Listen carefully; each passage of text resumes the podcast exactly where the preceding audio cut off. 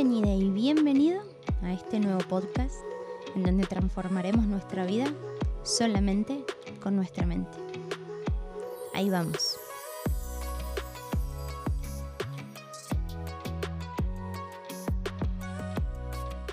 Bueno, me hace muy, muy, muy feliz retomar la grabación de estos podcasts. Estuve un poquitito desaparecida, pero ya volví, volví recargada y volví con temas que me han pedido ustedes, lo cual me hace muy feliz. Y uno de ellos es el autoboicot. En mi experiencia personal, me boicoteé desde mis 15 más o menos hasta mis 24 años de forma constante. No sé si alguien se sentirá identificada con esto, pero mi vida durante muchísimo tiempo fue un volver a empezar constante. Y llegó un momento en donde literalmente me cansé de decepcionarme. Ahora voy a compartir algunos puntos que en lo personal me funcionaron de forma perfecta para dejar el auto boicot y además, no solamente para dejarlo, sino que cuando vuelve esa vocecita saboteadora, como le digo yo, tengo las herramientas necesarias, que es lo que voy a comentar ahora, para frenar esa voz. Y si no la puedo frenar, por lo menos la disminuyo. Y el disminuirla me asegura seguir basándome en un camino de dicha y en un camino de paz. El auto boicot viene acompañado de un sentimiento de culpa muy profundo, porque si yo me estoy fallando, posterior al fallo, me voy a sentir mal. Y a veces parecería que eso es lo que queremos y por eso lo hacemos. Es como un sentimiento muy extraño y también muy desgastante. Si nosotros nos sumamos un juicio a nivel personal, cuando estemos a punto de autoboicotearnos o cuando nos sintamos mal por algo o cuando no estemos sintiéndonos como nos gustaría, nos estamos hablando desde un lugar de miedo, nos estamos hablando desde un lugar de estás haciendo las cosas mal, no estás haciendo las cosas como deberías, no estás comprometida lo suficiente, etcétera, etcétera, etcétera. Entonces, cuando atraviese un momento no tan equilibrado, voy a comprometerme con conversar conmigo desde un lugar cordial, desde un lugar de amor. Porque es como una negociación esto. Yo tengo que llegar a un acuerdo entre mi lado saboteador y mi parte pura.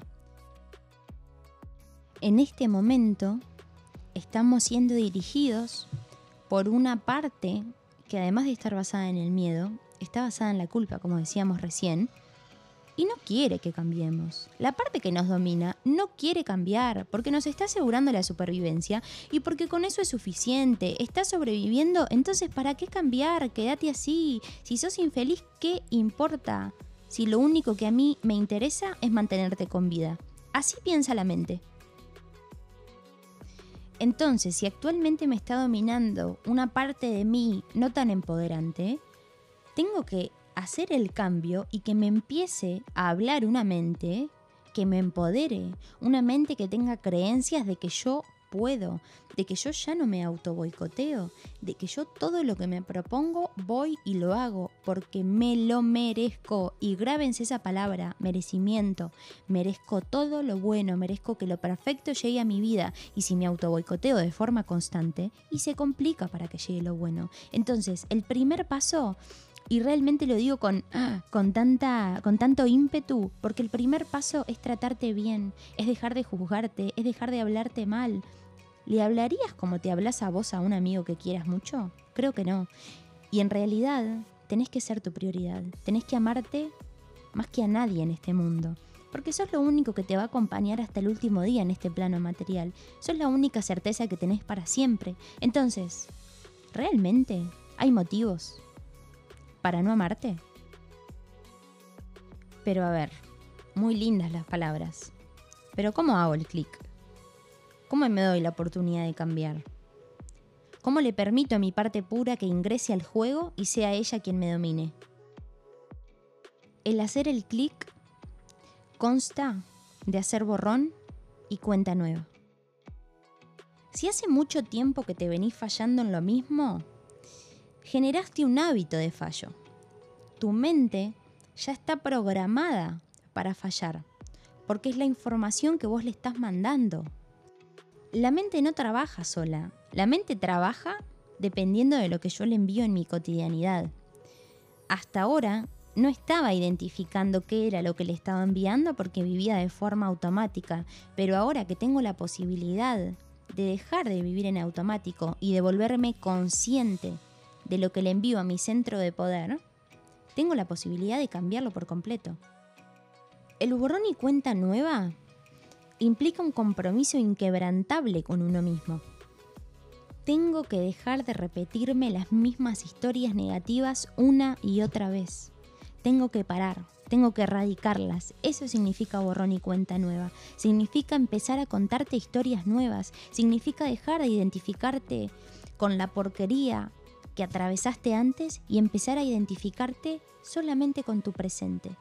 Y si tu presente todavía no tiene las cualidades que a vos te gustaría, lo tenés que aceptar. Porque si no hay aceptación del presente, no hay aceptación de nada. Porque no existe otra cosa. Lo único que existe es el presente. El pasado ya fue, el pasado no vuelve. ¿Y el futuro llegará? No lo sabemos.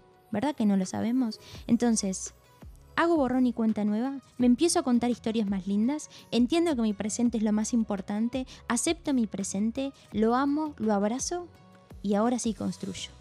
Y ahora sí doy el paso para donde quiero estar mañana. Pero primero acepto esto, porque si no acepto esto, no tengo nada. Realmente deseo que hayan resonado con la información que dije antes porque si resonaron con ella, no hay forma de que no puedan cambiar lo que quieran cambiar de su vida. Porque así funciona. Y porque aunque crecimos creyendo que todo esto era difícil, es muy sencillo. Y si depende de mí, ¿cómo no hacerlo? ¿Cómo no tirarme al agua? ¿Cómo no tratar de cambiar? ¿Cómo no descubrirme desde otro lugar? ¿Cómo no contarme historias distintas? Hay dos cosas más que me gustaría compartir que son las claves, en lo personal por supuesto, que me ayudaron a equilibrarme cuando todavía la voz saboteadora venía a visitarme. Lo primero que les recomiendo es memorizarse el siguiente mantra. Mi ser controla mi accionar. Mi ser controla mi accionar lo repiten siempre que sienten que están atravesando un momento no tan equilibrado y lo repiten de mañana y de noche.